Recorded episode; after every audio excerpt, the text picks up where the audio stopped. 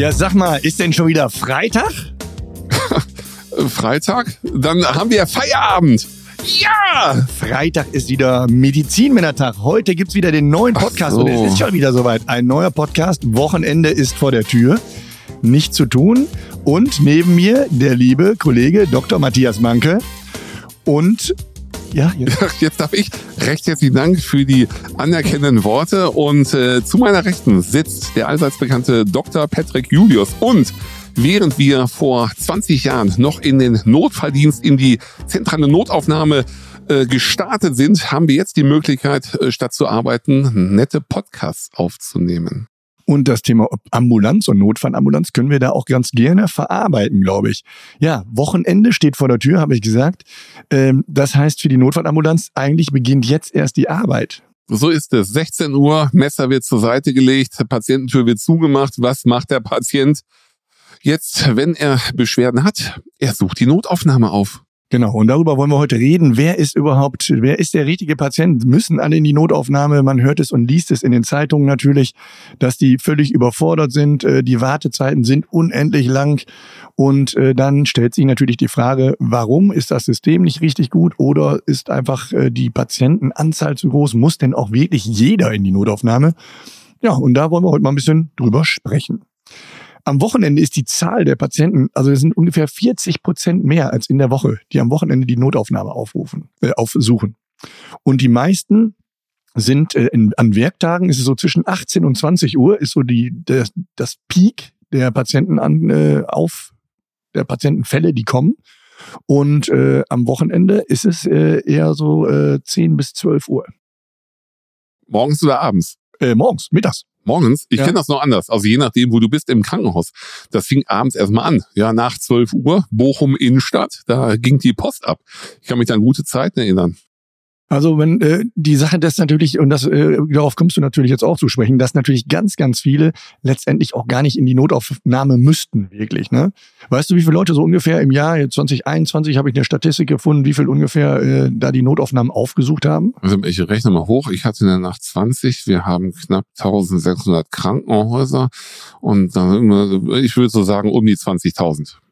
Ja, äh, Me- Menschen. Ach so, äh, 20.000 Menschen. Äh, hast du gesagt, im Jahr oder pro Nacht? Ja, dann, wie du möchtest, pro Nacht. Ich, also ich schätze mal so, also was wir in so einem Jahr haben, sind das mehrere Millionen, die in die Notfallambulanz Also gehen. knapp 10 Millionen waren damals, ich weiß nicht, ob es jetzt mehr geworden sind. Ja, das sind richtig so 20, 25.000 Fälle pro Tag ne? auf 1500, 1800 Krankenhäuser ver- verteilt, ist schon eine Menge. Ne? Das ist schon eine Menge. Eine Menge Holz, die da kommt halt. Und die Frage ist immer, müssen die alle so kommen? Warum kommen die? Warum ist der Peak abends so hoch?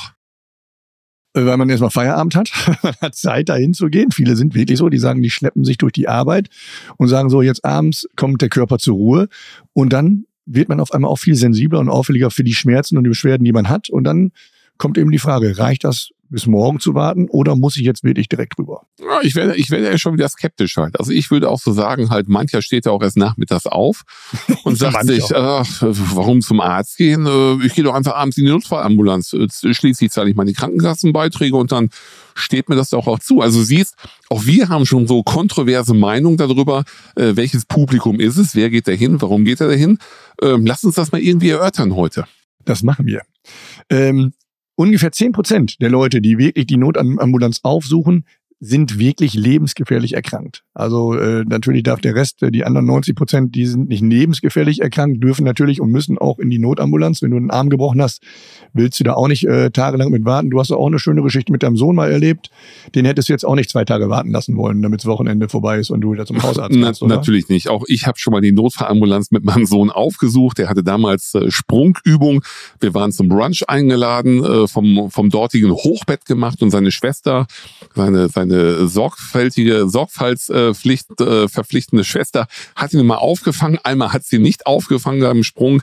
Dann äh, hing der Arm daneben, die Hand war nicht mehr durchblutet. Papa musste kommen, den ähm, verschobenen Unterarmbruch direkt einrenken und dann zack in die Notfallambulanz ins Bergmannsheil Bochum hier und eine Stunde später lag er auf dem OP-Tisch. Das war natürlich ein Fall, Bruch, der muss natürlich rein. Du hast gesagt, lebensgefährlich oder lebensgefährdende. Ähm, gibt, es, gibt es Sachen, wo du sagst, gut, komm, damit kannst du in die Notfallambulanz gehen. Du hast gesagt, Knochenbrüche, ja, Verdacht auf Knochenbruch.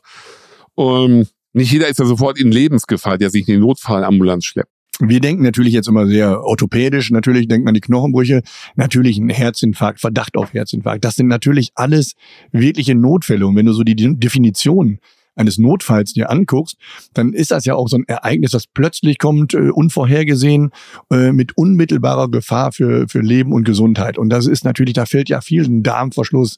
Ja, auch zum Beispiel, komme ich vielleicht gleich nochmal drauf zu sprechen, Harnverhalt. Auch ein, ja, das denkst du, ja, ist ja kein Notfall, stirbst du nicht dran, primär nicht. Aber auch ein massiv schmerzhaftes Geschehen. Und äh, erzähle ich vielleicht gleich nochmal eine Geschichte dazu. Das ist wirklich eine Sache, äh, die auch durchaus in die Notaufnahme gehört. Ja, du, du redest aber jetzt schon, wenn ich deinen Worten folge, einfach von akut aufgetretenen Sachen. Ja, also das, alles, ja, das sind akute so, so ist es halt. Und ähm, was du mal sagst, du hast jetzt gesagt Darmverschluss, Herzinfarkt.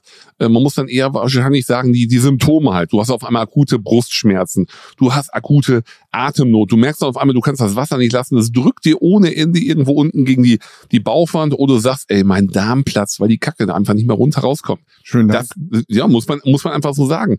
Aber auch allergische Reaktion. Klar.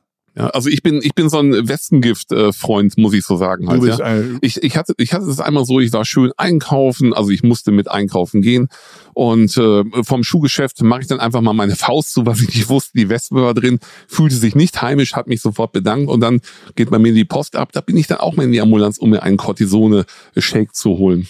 Cortisone-Shake. Naja, es war eine Infusion, aber Shake hört sich halt besser an. Aha. Ja. ja, aber genau, Haut, also es gibt natürlich auch Hauterkrankungen. Äh, Verbrennung. Ja, da kann ich auch die nächste Geschichte wieder erzählen. Es tut mir leid, wenn ich die aus dem Konzept bringe, aber hinterher. ich habe mal kräftig gefeiert. Das war so vor sieben, acht Jahren bei mir im Garten. Das war eine Sommerparty. Da war ich offensichtlich nicht eingeladen. Nein, du warst nicht eingeladen. Und ähm, ich habe nur meine engen Freunde eingeladen. Mhm. Und äh, die, die haben mir irgendwas ins Glas gemacht. Auf einmal bin ich gestolpert und habe meine Hand auf den brennenden Edelstahlgrill gelegt, also abgelegt, um nicht richtig zu stolpern. Ich habe mich gut aufgefangen, meinem Knien ist nichts passiert. Aber der ist doch heiß, warum machst du das? Ja, meine Hand hat sich gesagt, oh, oh, und ich war schlagartig nüchtern. Also was Adrenalinausstoß machen kann, ich war schlagartig nüchtern und musste mit einer direkten Verbrennung auch in die Notfallambulanz. Natürlich in die meines eigenen Krankenhauses und da war äh, die Freude natürlich groß, wenn der Unfallchirurg mit einer verkohlten Hand dahin kommt. Aber vom Operieren her hat das ja bei dir keinen Unterschied gemacht. du, du baust ja mal so, ja, es, es, es, es, gibt Leute, die stellen einfach fest, dass sie, äh, dass sie besser Spritzen setzen können als operieren. Und die, ja, die erkennen auch relativ früh und die anderen, so wie du, die operieren immer noch. Ähm, was man nicht vergessen darf, natürlich also allgemein Kreislauferkrankungen heißt, also der Blutdruck geht weg, äh, es wird einem schummrig, man fällt hin, man ist unsicher. Äh, das sind natürlich alle Sachen, die natürlich in die Notaufnahme gehören.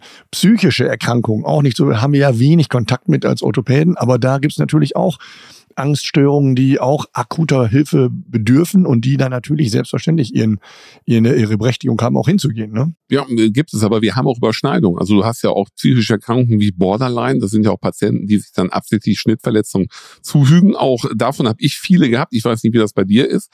Manche ja, Leute haben sich in den Unterarm geschrieben, äh, geritzt, ich hasse. Und das letzte Wort haben sie ausgelassen. Da bist du als Arzt immer so in Versuchung. Sagst du, ich gebe dir nochmal fünf Minuten Zeit und sie schreiben den Satz zu Ende. Oder fängst du auf einmal an, schon zu nähen halt. Ich war natürlich Menschenfreund und habe natürlich genäht und habe sie nicht nochmal fünf Minuten ähm, gelassen, ihrem Schicksal, äh, um äh, den Satz zu beenden. Das ist, also so kennen wir dich, dass du die Leute einfach nicht ausreden lässt. Das ist dann, dann rede doch, Entschuldigung.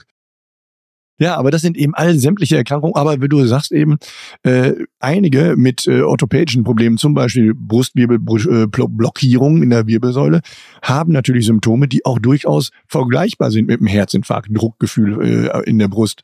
Und dann natürlich die Notaufnahme aufsuchen und das ist dann wirklich auch nur zur Bestätigung und auch in Ordnung abzuklären, ist da ein Herzproblem oder ist es doch eher ein skelettales Problem, was natürlich dann nicht unbedingt notfallmäßig behandelt werden muss. Hattest du einen Fall, wo die Leute mit BWS-Blockaden gekommen sind und es das Herz dann letztendlich war?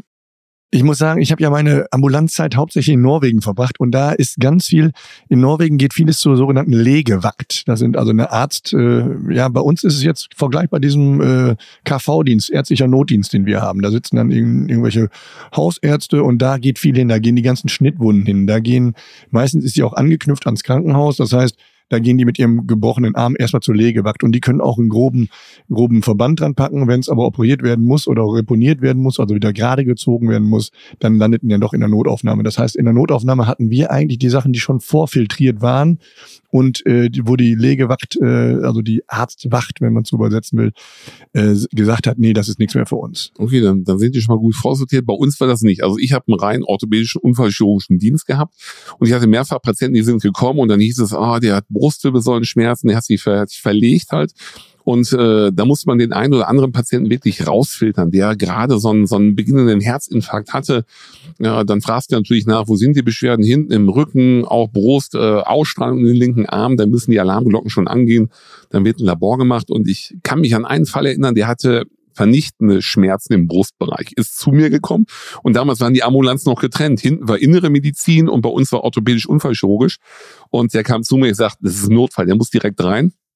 Und letztendlich, du weißt, der akuteste Notfall ist äh, ein rupturiertes Aortenaneurysma. Das heißt, wenn die Hauptschlagader gerissen ist, dann brauchst du, den haben wir rüber, nicht mehr viel dann, dann brauchst du nicht mehr viel. Du fährst den rüber, der Kardiologe guckt nochmal drauf, sagt Kacke, der geht hoch in den OP und man versucht sein Bestes halt, aber ähm, da wissen wir beide, äh, wenn das äh, passiert, dann äh, ist da wirklich äh, kein gutes Ende mehr in Sicht. Also äh, ich glaube unter fünf Prozent der Fälle, wenn du, wenn du so einen Fall hast. Ja. Aber genau das ist ja auch ein bisschen die Krux und auch das Schwierige in der Notfallambulanz, dass du natürlich die raussortieren musst. Da gibt's natürlich von zehn Leuten, die Brustschmerzen haben, gibt's zwei oder drei, die wirklich einen akuten Infarkt haben, die sofort eine Koronarangiographie brauchen und, äh, und eben sieben, acht, die äh, Rückenschmerzen haben oder, oder was weiß ich, auch Magen Magengeschwür oder Magenrefluxesophagitis, also eine Schleimhautentzündung im Bereich der Speiseröhre haben, die ähnliche Probleme machen können.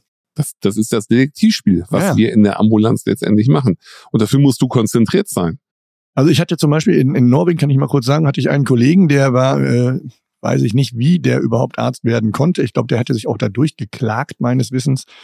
Und äh, der hatte wirklich äh, zwei Sachen gemacht. Einmal hat er wirklich bei einer Rippenfraktur einen zirkulären Gips gelegt um den Brustkorb, was natürlich, wenn man einfach nur logisch denkt, sehr schlecht ist, wenn man einen Gips um den Brustkorb legt, zirkulär herum, dann wird es schwierig mit dem Atmen auf Dauer. Ne?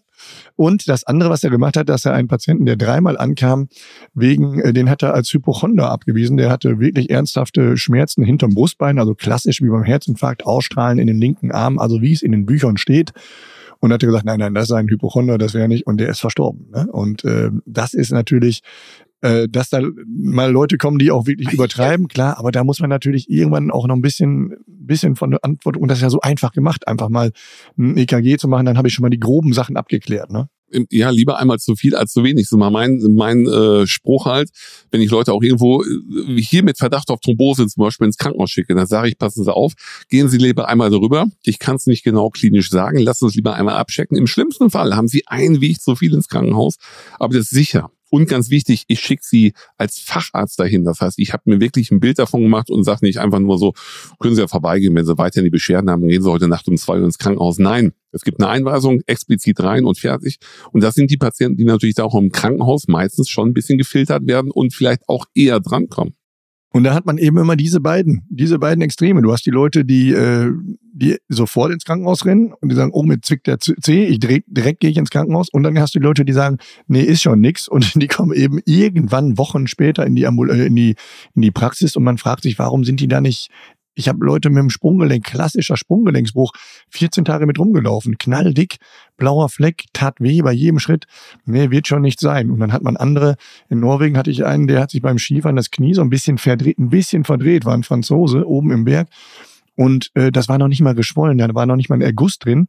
Der hatte sich mit dem Hubschrauber runterfliegen lassen. Ne? Die haben die, die, die Hemmschwelle in Norwegen und in Nordnorwegen vor allem ist relativ gering, auch mal den Hubschrauber anzurufen aber der hätte sich einfach mal fünf Minuten hinsetzen müssen, entspannen sollen, vielleicht eine Ibo nehmen und dann wäre er so locker runtergefahren. Dann kam der mit dem Hubschrauber und ging dann zehn Minuten später stehen, also selbstständig wieder raus. Ne? Das ist schon die Geldverschwendung. Also ich, ich bin noch nicht Hubschrauber geflogen. Ich nehme das mal zum Anlass, wenn ich in Norwegen bin, dann lasse ich mich mit dem Hubschrauber abholen. Aber du sagtest ja Sprunggelenk. Mein Vater ist ein ganz harter Knochen. Ja, ähm, meine Schwiegermutter hatte Geburtstag und er sagte, nein, er kommt nicht, er ist umgeknickt zu Hause und ich dachte mir schon, ah komm, das ist einfach nur eine Ausrede. Ja, nach sechs Tagen kommt er dann wieder zurück Und dann zeigte mir seinen Flunken und ich dachte mir, unglaublich, der ist doch gebrochen. Da ist mein Vater auch schön sechs Tage lang mit einem gebrochenen Schwungling durch die Gegend gelaufen und ähm, ja, hat sich einfach nicht im Krankenhaus vorgestellt. Aber das, was du sagst, das haben wir doch auch in der täglichen Praxis. Das heißt, die Leute, wo du sagst, äh, ich schreibe sie krank, sagen, nein, äh, nicht krank schreiben, ich muss arbeiten. Und die Leute, wo du schon wieder draußen bist, die dir hinterherrufen, ähm, Entschuldigung, schreiben Sie mich krank, ähm, da liegt der große Unterschied. Also jeder ist da ein bisschen anders gestrickt und ähm, ja, je nach Fasson will der eine und der andere will nicht. Du hast ja natürlich glücklicherweise, das, weil du das eben sagtest, früher ging die direkt in die Notaufnahme. Heute hast du ja auch diesen KV, diesen ärztlichen Notdienst da. Der ist dann ja abends ab. Ich weiß nicht, wann fangen die an? 18 Uhr, glaube ich. Ne? Mittwochs schon eher. Ja. Da hast du natürlich die Möglichkeit, da werden natürlich auch, gehen viele Leute hin mit allerlei Beschwerden. Aber da hast du natürlich nicht immer das Glück, auch wirklich den zu erwischen, den Facharzt zu erwischen, äh, der dir wirklich helfen kann. Denn zum einen werden diese Dienste, nicht jeder von uns hat äh, Lust, in seiner Freizeit noch in der Notaufnahme rumzusitzen. Und ähm, dann wird das ist äh, schon so ein kleines Business. Ne? Da sind ja viele Ärzte, die sich darauf spezialisiert haben, eigentlich nur diesen Dienst zu machen und die auch ganz fit sind. Aber du kannst natürlich auch Pech haben, dass da, weil einer, weil das Reihe umgeht und du als niedergelassener Arzt das machen musst, dass dann da ein Augenarzt sitzt, während du da mit deiner äh, äh, trimalulären Sprunggelenksfraktur ankommst. Und je nachdem, wie interessiert er ist so an so Knochen, kann das sein, dass er dich glücklicherweise weiterschicken mag oder sagt, das ist schon nix, geh mal nach Hause. Kann aber auch ein Dermatologe sein, natürlich. Also ich muss sagen, ja, wir sind verpflichtet, diese Dienste zu machen oder für einen Ersatz zu sorgen. Und ich persönlich fühle mich nicht fit, dass ich sage, im Bereich der Medizin kann ich alle Notfälle behandeln oder fühle mich super fit, da über den Tellerrand zu gucken und das oder rauszufiltern.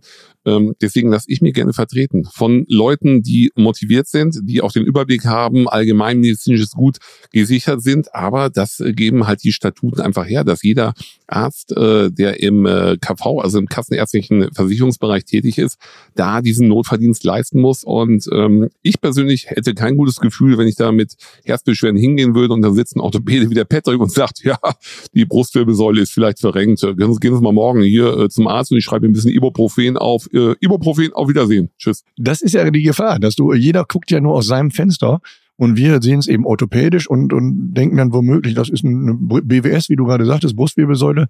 Und äh, der Patient verdient eigentlich eine ganz andere Behandlung. Und wenn wir anfangen, EKG zu deuten, also heutzutage haben die ja so ein automatisches äh, Auswertungssystem noch dabei, was hier mehr oder weniger souffliert, was da drin ist. Aber selbst das reicht ja nicht für eine ordentliche, valente äh, Beurteilung. Und dann gibt's ja in Deutschland dieses wunderbare äh, System des Facharztsystems im Krankenhaus. Ne? Das heißt, letztendlich hat ja jeder Patient im Krankenhaus das Recht, fachärztlich beurteilt zu werden, sodass eben also nicht irgendwie der jüngste Assistent dich behandelt, der darf die behandeln, aber der Oberarzt, der Facharzt eben muss vorher einmal drauf geguckt haben. Und das bindet natürlich unglaublich Ressourcen. Ne? Naja, es bindet, die, also es bindet Ressourcen, wenn diese Fachärzte nicht vorhanden sind. Da sollte man sich mal Gedanken darüber machen, warum viele Fachärzte auswandern. Das ist immer mein persönliches ähm, Ding und äh, aufgrund der politischen Rahmenbedingungen ist das vielleicht auch so, dass man viel mehr Assistenten hat, die noch in der Facharztweiterbildung sind und nicht Fachärzte sind. Und äh, da kann ich letztens auch darüber berichten. Ich hatte einen Patienten hier, stellt sich vor, der, der Mann einer ehemaligen Mitarbeiterin und ist morgens aufgewacht mit Nackenschmerzen und äh, war dann bei mir, Ausstrahlung in den Arm und konnte drei Finger schon nicht mehr bewegen. Ja, also ab Ringfinger, äh, ab Mittelfinger war gelähmt halt. Habe ich gesagt, okay, komm, ist ein Notfall. Ich mache eine Einweisung fertig, ich schicke dich direkt ins Krankenhaus. Da könnte oben wirklich was ähm, eingeklemmt sein durch einen Bandscheibenvorfall. Der geht hin in die Notfallambulanz, wartet da drei Stunden, wird dann von der Assistentin ohne Facharztstatus gesehen und die sagt ihm, ja, Sie gehen am besten nach Hause und dann machen wir nochmal ein MRT. Vielleicht morgen oder übermorgen halt. Ja, dann musste ich intervenieren, habe den dortigen Chef angerufen mit dem Ergebnis, dass der Patient zehn Stunden später operiert wurde beim Bandscheibenvorfall. Das heißt, es birgt immer die Gefahr, je nachdem, wo man hingeht. Und äh, ich sage mal nur, wenn ein Facharzt ins Krankenhaus schickt, weil er Angst um seinen Patienten hat und vom Facharzt kommt mit einer Einweisung, dann sollte der Krankenhausarzt doch mal genau drauf gucken und dann nochmal wirklich äh, Sorgfalt walten lassen. Denn es ist ja nicht ein Patient, der sich mit einem Mückenstich vorstellt. Und das kommt auch häufig vor. Genau, das wollte ich gerade sagen. Das dürfen wir jetzt wirklich nicht vergessen. Wir wollen das ja auch nicht alles hier nur negativ darstellen, aber natürlich gibt es viele, die das System ausnutzen. Der Mückenstich, da gibt's den eingewachsenen Zehennagel, den man seit drei Monaten hat und der fällt einem nachts um drei ein der kann sich doch mal, den kann sich doch mal einer angucken heute. Und dann ist das so, und das ist ein bisschen die Krux, dass du natürlich als kleiner Assistenzarzt dir das angucken musst. Wenn du es nicht machst, bekommst du gegebenenfalls hintenrum einen auf die auf die Ohren. Auf die Ohren. Und gibt's ja auch eine Geschichte. Ähm, ab und zu habe ich eine Geschichte. Das war auch einfach so, ich war Diensthabender, bin nachts um drei Uhr geweckt worden, äh, weil ein Patient da war mit Schulterschmerzen. Ja, ein bisschen hat's gedrückt. Und auf die Frage, seit wann er das hat, sagte er, ja, so drei Monate. Hat, hat sich das jetzt akut verschlimmert? Nö, aber er wollte es jetzt mal abklären lassen, weil er noch vorher keine Zeit gefunden hat. Nachdem ich ihm freundlich gesagt habe, dass er wohl äh, den Popo offen hat und er jetzt mal sofort aus meinem also muss, musste der eigentlich dann zum zum Proktologen damit. Zum Proktologen, ja genau, ähm, äh, dass er jetzt mal umgehend meine Ambulanz verlassen sollte. Ähm, ja, äh, bin ich dann morgens aufgewacht und um 10 Uhr, damals hatten wir noch 36 Stunden Dienste, durfte ich dann beim ärztlichen Direktor antanzen der Klinik, warum ich dann nachts Patienten rausschmeiße. Sage ich, das liegt einfach nur daran, wenn es kein echter Notfall ist, ja. Ich sage, Herr Professor, Sie können sich auch gerne hinstellen und die Sachen behandeln, aber irgendwann ist auch letztendlich Schluss. Ja, heutzutage darfst du das gar nicht mehr erlauben, dann bist du ja sowieso dran halt. Damals äh, hatten wir da, äh, waren da äh, offener und äh, ja, aber ähm, das, das geht nicht, das riecht mich auf. Weißt du, du arbeitest 36 Stunden damals und dann kommt jeder x-beliebige rein und nervt dich und du weißt, du musst im nächsten Moment wieder fit sein, wenn ein richtiger Notfall reinkommt, wenn ein Polytrauma reinkommt, den musst du versorgen und den musst du ausgeruht versorgen und kannst dich nicht mit solchen Sachen rumschlagen. Und das ärgert dann. Und ich glaube, das ärgert alle Leute, die in der Ambulanz ja, arbeiten. Ganz klar. Und weil das sind einfach Ressourcen, auch finanzielle Ressourcen, die da rausgehen. Aber da hat nicht jeder das Verständnis für. Das, das finde ich so ein bisschen sieht man, dass einfach der Egoismus doch zugenommen hat. Jeder ist sich selbst der Nächste und äh, meint, er hätte auch ein Anrecht darauf und man hat ein Anrecht auf eine Behandlung im Notfall, absolut, aber man muss vielleicht auch an die Leute denken, äh, die äh, wirkliche Notfälle sind, die dann nicht noch zwei Stunden länger warten müssen, weil da zehn Leute sind, die eigentlich nichts haben und durchaus zum Hausarzt gehen könnten oder zum Niedergelassenen, aber äh, keine Lust haben, da stundenlang zu warten oder wochenlang auf einen Termin, was aber ein systematisch oder systemisches Problem ich, ist. Ich ne? wollte schon sagen halt, ja, das ist mal so, bei meinem Facharzt kriege ich nur alle drei Monate einen Termin. Ja, wenn der Facharzt nur für jeden, für einmal einen Besuch im Quartal bezahlt wird, dann ist das vielleicht auch so systemgeschuldet, weil man gucken muss. Aber, aber im Prinzip, äh, du, du sagst es ja, es bindet unnötige Ressourcen und jeder sollte sich vor Augen führen, dadurch sind andere eher gefährdet. Ja, bei dem Stress, der da entsteht, und wenn man da keinen klaren Kopf bewahrt, dann, dann muss man letztendlich, äh, dann, dann können Fehler passieren und die will man ja vermeiden. Und deswegen gibt es ja auch eine Triage in der Ambulanz. Ja, dann erzähl mal, was eine Triage ist. Triage. Du, ich wusste gar nicht, dass du so frankophon bist. Äh, ja, oder pass auf, ich sag's einfach auf Deutsch, Triage. eine Patientenampel. Ja, und äh, wenn der Patient reinkommt, dann wird er kategorisiert. Das heißt, was ist der? Ist er ein lebensbedrohlicher Patient? Hast du schon mal darüber gesprochen? Oder ist das so äh, ein Fall ohne sofortigen Behandlungsbedarf? Das heißt, oh, mich hat gestern einmal eine Mücke gestochen, jetzt ist es geschwollen und ich dachte, bevor ich zur Arbeit komme, lasse ich das noch einmal abklären. Ja, hat bei uns damals blau bekommen, ja. Das ist ein Fall ohne sofortigen Behandlungsbedarf. Oder dann grün, ja, dringliche Fälle. Was ist das? Ja, leichte Schnittverletzung, Platzwunden. Die musst du auch nicht sofort versorgen. Da ziehst du andere Leute vor, ja, die kannst du sitzen lassen und man darf sich nicht wundern, ja. Dann wartet man halt einfach mal drei, vier Stunden, weil der Arzt wirklich was Besseres zu tun hat. Und das Team vielleicht auch im Nebenraum die stärkeren, äh, die, die äh, gefährdeteren Patienten versorgt. Gelb, ja, Fälle ohne Lebensgefahr, aber mit ernstem körperlichem Schaden. Das heißt, da ist ein Knochenbruch ganz klar. Ein, ein umgeknicktes Sprunggelenk ist nicht so, dass ich sage, das muss jetzt sofort gemacht werden. Außenmannriss, das auch nicht. Dann haben wir noch Orange, Fälle mit einer Verletzung, die lebensgefährlich werden können. Und Rot ist ja sowieso Gefahr, Gefahr, Gefahr. Das sind wirklich schwerste Fälle mit Lebensgefahr, Schlaganfall, Herzinfarkt. Die müssen versorgt werden und dann müssen alle anderen warten, weil da geht's um Leben und Tod. Das äh, Interessante ist vielleicht bei dem Ganzen, dass man sich auch mal überlegen muss, dass es hier in Deutschland gar nicht so schlecht haben, was das Gesundheitssystem angeht, auch wenn es natürlich besser sein könnte. Äh, in anderen Ländern, äh, zum Beispiel in Südafrika, äh, ist das ganz anders. Da werden zum Beispiel Schussverletzungen, Durchschüsse, die gesehen kein Arzt. Die werden im Wartebereich von den Schwestern behandelt, einmal ein bisschen sauber gemacht, desinfiziert, äh, genäht werden Schüsse ja sowieso nicht und dann äh, gehen die wieder nach Hause. Äh, das ist gerade in Johannesburg äh, etwas häufiger an der Tagesordnung als bei uns. Und Steckschüsse oder eben äh, Schüsse, Organschüsse, Bauchschüsse, steckende Messer, da äh, kommt dann äh, der Arzt dann auch langsam mal ins Spiel, dass er sich darum kümmert. Also wenn du da ankämst, weil du dein äh, Hallux valgus ein bisschen dir ein bisschen wehtut oder oder eine Schnittwunde, die die du auch mit dem Pflaster machen könntest, ich glaube dann dann gehst du mit glatten raus, ne? Durchschuss ne? wieder nach Hause. Vielleicht. so so ist das halt. Man hat ja äh, in Deutschland die, äh, weißt du denn so die Top Top 4 der äh, der Fachrichtungen, weswegen die Leute in die Notfallambulanz kommen? Ich, ich habe mir, ich, ich hab mir Gedanken darüber gemacht. Ich habe äh, bewusst einfach mal auf diese Quelle verzichtet, weil ich dachte, du bereitest dich umfangreich vor. Ich habe zu Hause gesessen. Also natürlich irgendwas. Was, was heißt diese Quelle? Ich habe da in Kleinarbeit gesessen und gezählt. Ach komm, du hast einfach gesagt, die, die äh, äh, ja gut. Ähm, ähm, innere, ich würde sagen, irgendwas aus der inneren Medizin. Äh, es ist ein Unwohlsein, Übelkeit vielleicht oder ähm, eine Platzwunde vielleicht auch nochmal. Das ist ja noch nicht ganz internistisch ja, Übelkeit, Unwohlsein, Bauchschmerzen und vielleicht ja, Herzschmerzen. Ja, äh, vielleicht auch noch Luftnot. Halten wir jetzt alles, glaube ich, außer. Also, äh, die Fachrichtung äh, war sehr schön, aber also als erstes ist es meiner Quelle, meiner geheimen Quelle, die den Namen ich nicht preisgeben darf, äh, ist es äh, orthopädisch, unfallchirurgisch. Also Brüche, Verstauchungen, äh, Unfälle, äh, Traumata. Das ist äh, Top 1 dann ja vielleicht damit zusammen Schnittwunden, äh, Hautverletzungen und dann kommen deine inneren internistischen Organe. Ach, komm mir auf. Ja, Bauch. Ich, ich dachte, die Internisten haben, die haben ja mal gesagt, dass sie viel mehr zu tun haben als ich als Orthopäde Unfallchirurg ja, halt. Die haben aber nicht nur, die machen ja im Gegensatz zu uns äh, sitzen die ja ganz lange, arbeiten die, die gesamte Vita des Patienten auf. Das macht ja ein, ein Orthopäde, ein Unfallchirurg klassischerweise nicht. Da kommt einer rein, Platzwunde, mhm, zack, nähen, raus. So, der Internist sagt, da kommt einer, ich glaube, ich habe Brustnot, dann geht das los. Was nimmst du für Medikamente? Wie alt bist du? Was hat deine Mutter für Vorerkrankung? Da, da, da ist der Orthopäde schon längst äh, wieder Stimmt, deine Anamnese bei jungen Sportlerinnen, die sich verletzt haben, waren immer nur so, wie alt sind sie? Haben sie einen Freund? Und wann haben sie Zeit für ein Treffen mit mir? Das war, das war deine orthopädisch-unfallchirurgische Anamnese. Das glaubst du, das ist, da bin ich ganz professionell immer schon gewesen. Ja, was haben wir noch anzubieten, was das Thema angeht? Ja, wenn du jetzt, das ist natürlich immer gut gesagt, ja, bleiben Sie doch zu Hause damit. Was soll denn das überhaupt, damit in die Notfallambulanz zu kommen?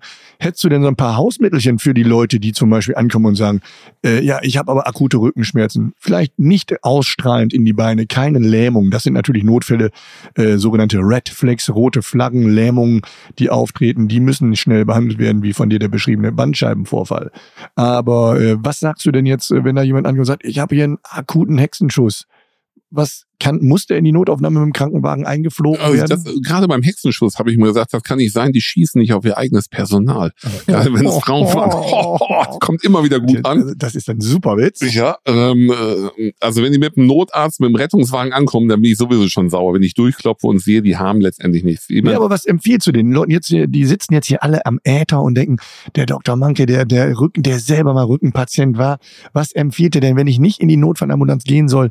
Was soll ich machen? Um Gottes Willen, wie soll ich die Nacht überstehen? Welchen Tipp gibt mir der Dr. Matt Matthias Manke. Hm, Dankeschön. Also, äh, einfacher Tipp natürlich, Wärme tut immer gut. Äh, wer Schmerzen warme Worte, hat, warme Worte. Wärme tut immer gut. Wer Schmerzen hat, hat Verspannungen. Verspannung, der Muskel zieht sich zusammen. Wärme ist okay. Stufenlagerung ist auch eine feine Sache. Und gleichzeitig hast du ja auf deiner Praxis-Homepage, so wie ich auf meiner Homepage auch, verschiedene Videos. Und da haben wir auch ein Video dabei, was kann man tun bei akuten Rückenschmerzen. Und wenn man damit anfängt, Stufenlagerung auf einer Kiste Bier, Wärme drunter, so ein bisschen die Beine nach links und rechts äh, fallen lassen, dann dehnt man seine Muskulatur auf. Und dann kann man in vielen Fällen schon mal den Schmerz ein wenig lindern. Wie ging für die etwas vermögenderen Zuhörer, ging ja auch eine Kiste Champagner? Es geht natürlich um eine Kiste Champagner in Kombination mit Ibuprofen vielleicht. Wie darf man Medikamente mit Alkohol kombinieren? Äh, Antibiotikum nicht und bei Schmerzmitteln muss man aufpassen, dass es die Wirkung verstärkt. Aber ähm, letztendlich ähm, ein bisschen Ibuprofen, bisschen Wärme drauf, gucken, wie es ist und ganz wichtig, versuchen zu bewegen. Diese Sachen, wo man sagt, oh, bleib still liegen, beweg dich nicht, die sind vorbei. Immer ein bisschen Bewegung reinbringen. Und wenn das über zwei, drei Tage nichts bringt, dann kann man zum Spezialisten gehen, dann fährt man Reine zum Dr. Julius, vereinbart natürlich vorher telefonisch einen Termin, weil Notfallpatienten Oder sind über das. Internet, wie die neuen modernen Leute das machen. Ja, äh, ganz wichtig ist auch, wenn es äh, außerhalb der Praxissprechzeiten ist, 116 117 ist der ärztliche Bereitschaftsdienst, der dafür zuständig ist, ihnen dann sagt, äh, die dann sagt, wo gehst du hin?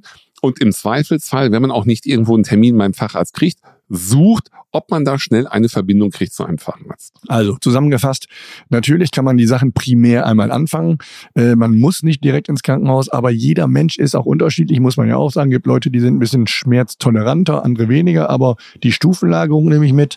Wärme für den Rücken, und eben die wichtigen Symptome jetzt bei Rückenschmerzen, dass es nicht, dass es keine Lähmung gibt, wenn ich die Beine bewegen kann, wenn die Muskulatur funktioniert, wenn der Schmerz jetzt nicht wirklich wie ein geölter Blitz runterstrahlt bis in die Zehen, dann bin ich eigentlich auf der sicheren Seite, dass es erstmal nichts Gravierendes ist, kein dicker Bandscheibenvorfall, der wirklich operationswürdig ist. Ne? Wie sagst du es immer, äh, Lähmung, wie kann ich das feststellen? Einfach mal auf die Zehenspitzen stellen, auf die Hacken stellen, auf einem Bein stellen, in die Hocke gehen.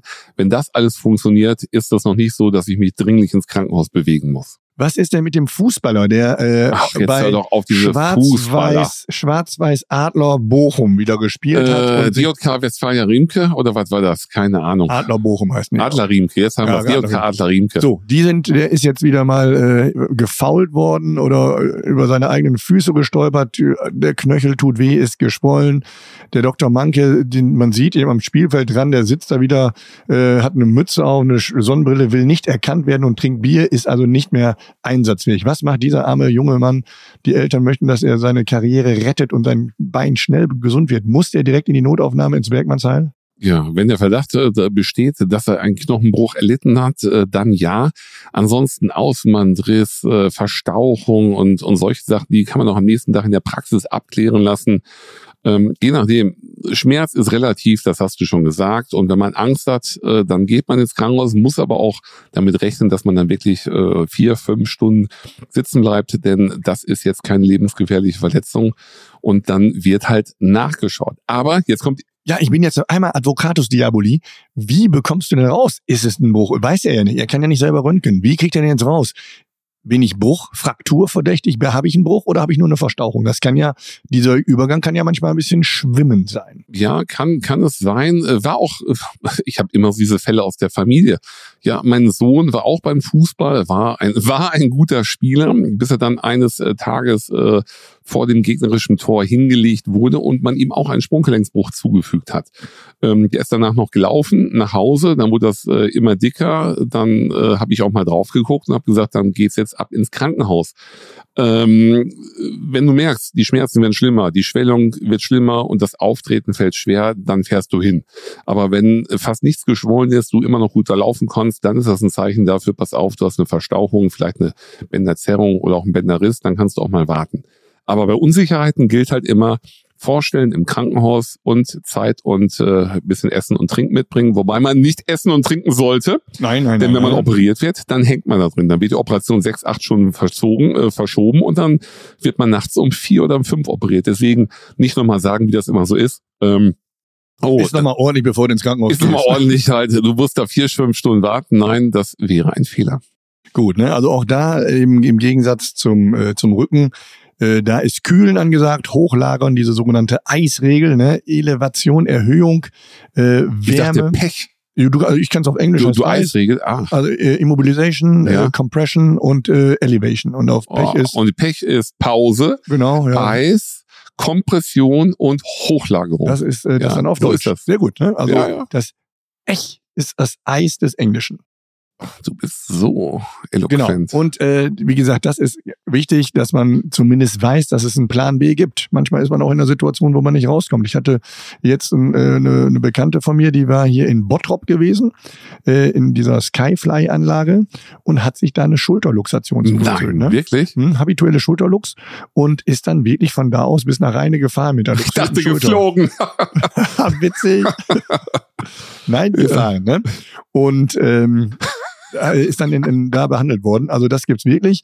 Umgekehrt habe ich das gesehen mit der Schulterluxation äh, in, äh, in Ischgl, wo ich äh, Ach, ab und zu dem, äh, dem Freizeit, dem Winterfreizeitsport äh, fröne. Du, du sagst doch mir, du gibst da Fortbildungen in Ischgl. In Ischgl nicht, nein.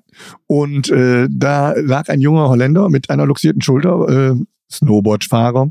Und ähm, war ich mit einem holländischen Kollegen da, äh, der dann den ansprach, der ist aber Anästhesist, der Holländer, und dann hat er gesagt, nein, ich muss dich an meinen Kollegen äh, überweisen. Und dann haben wir den im Feld, wie es so schön heißt, reponiert. Denn äh, wenn man sich vorstellt, hinten auf dem Schneescooter, Schneescooter mit, einem, ähm, mit einer luxierten Schulter den Berg runter zu klappern, äh, das ist auch keine Freude. Ne? Teufelskerle. Teufelskerle. Hat er euch äh, belohnt abends dann in der Bar? Nein, das ist gleich mit seinem, mit seinem Plastbomber, die die Holländer ja haben. Die Holländer haben ja wirklich da so ein, so ein Flugzeug gechartert, wo die ganzen Leute mit ihren Gipsen drin sind. Also jede zweite Reihe ist dann eben nur besetzt, damit die die Beine lang machen können. Ist das dann, wirklich so? Dann hauen die in Innsbruck, machen den Flieger voll und dann geht's wieder nach Hause. das wusste ich auch noch nicht. Plastbomber. Plastbomber. Ja, also das ist wichtig zu wissen. Es gibt immer wieder einen Plan B. Es gibt immer die Möglichkeit, sich auch äh, bei so halbgefährlichen Dingen selber erstmal über die Runden zu retten, um dann am nächsten Tag zu äh, menschenwürdigen Zeiten die Praxis aufzusuchen. Und Notfall wird in der Regel auch nicht abgewiesen. Soll er auch nicht, darf er auch nicht.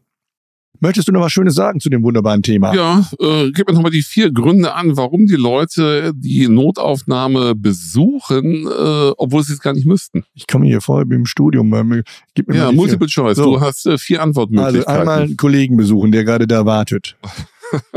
das ist es nicht, ja. Ähm, eingewachsene Zähne. Einfach die Bequemlichkeit. Wie oft hörst du, äh, hast du ja schon gesagt, äh, bei meinem Arzt kriege ich keine Termine, ich gehe, ich war noch am Arbeiten, die Praxis zu.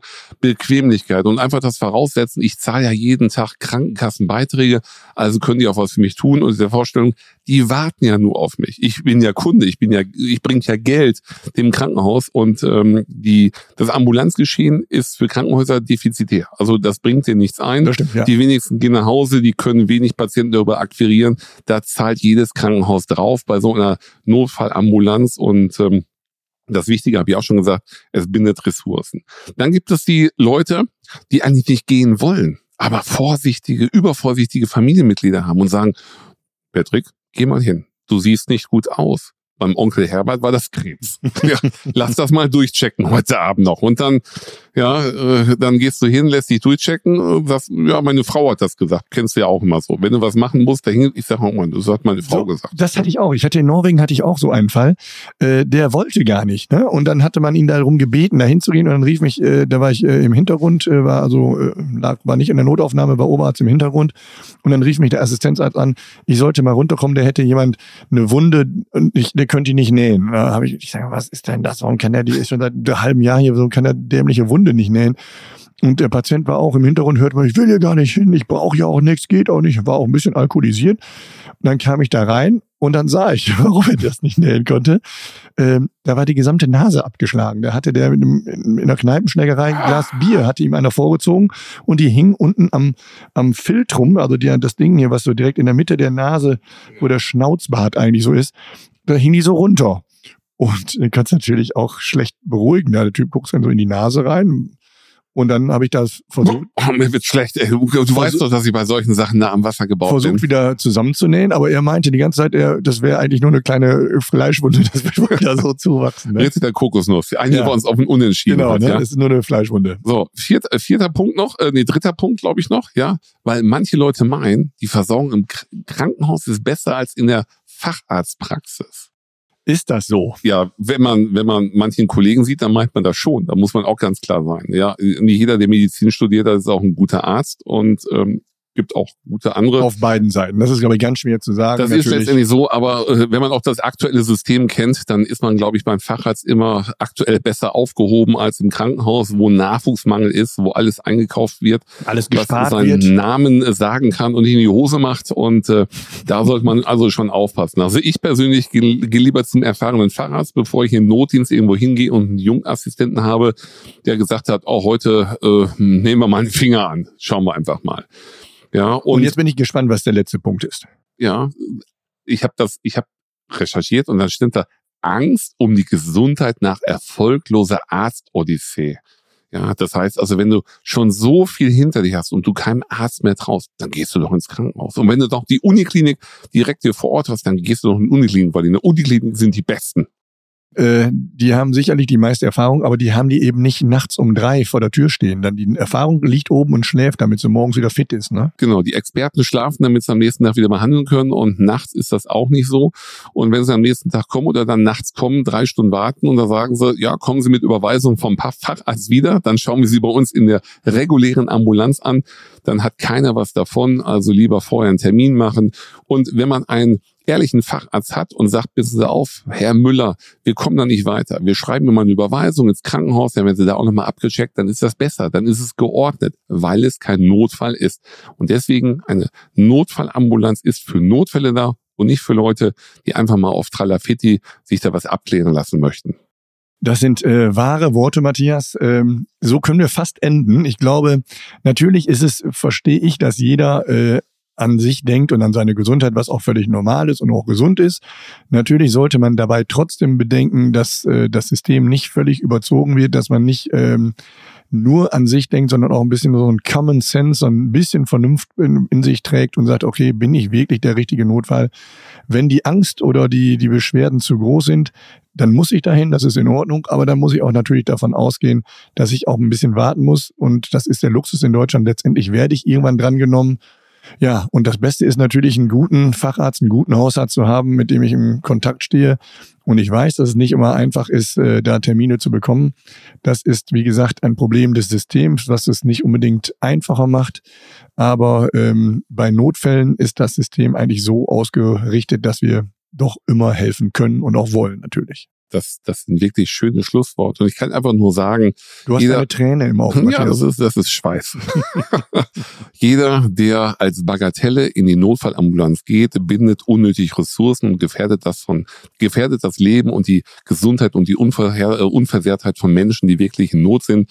Von daher macht euch Gedanken darüber, geht lieber zum Arzt und schont die Kapazitäten in der Notfallambulanz und ähm, eure Fachärzte sind genauso motiviert wie Patrick und ich.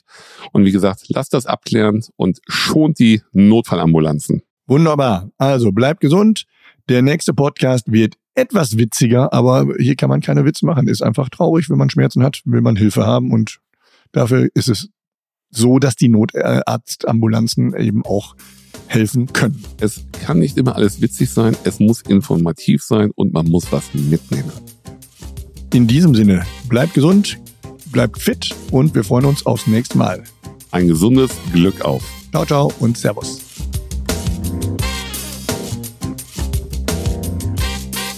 Und wenn euch dieser Podcast gefallen hat, dann abonniert uns bei Spotify, Apple und äh, hinterlasst eine positive Bewertung. Wenn nicht für mich, dann für den Kollegen Patrick. Und Fragen schickt ihr an uns an, auf allen Ebenen, auf allen sozialen Netzwerken. Wir freuen uns über euer Feedback. Alle Links findet ihr in den Show Notes. Wir hören uns.